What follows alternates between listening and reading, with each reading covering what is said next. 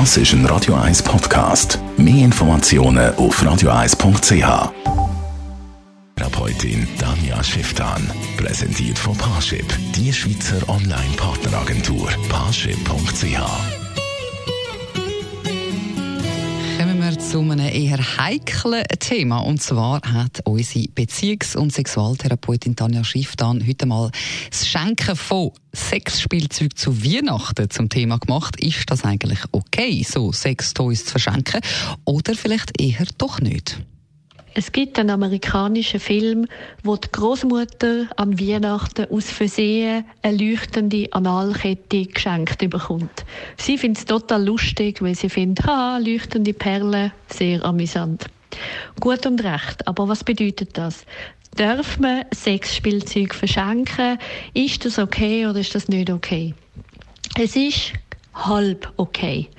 Es ist dann okay, wenn man die Person sehr gut kennt und dann okay, wenn man wirklich damit weiß, was anfangen.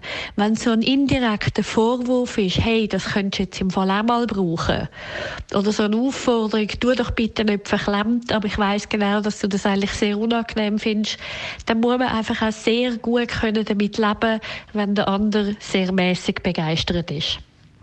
Also besser verschenkt man Sextoys zusammen mit dem Partner, also sprich, man geht mit dem Partner schauen, was dem gefällt, was der lässig findet, was der vielleicht wirklich selber brauchen kann, selber nutzen möchte, so dass man dann auch keine bösen Überraschungen bekommt.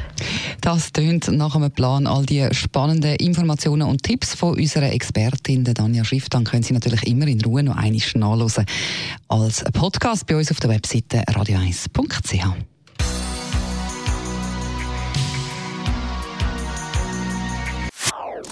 Das ist ein Radio 1 Podcast. Mehr Informationen auf radio1.ch.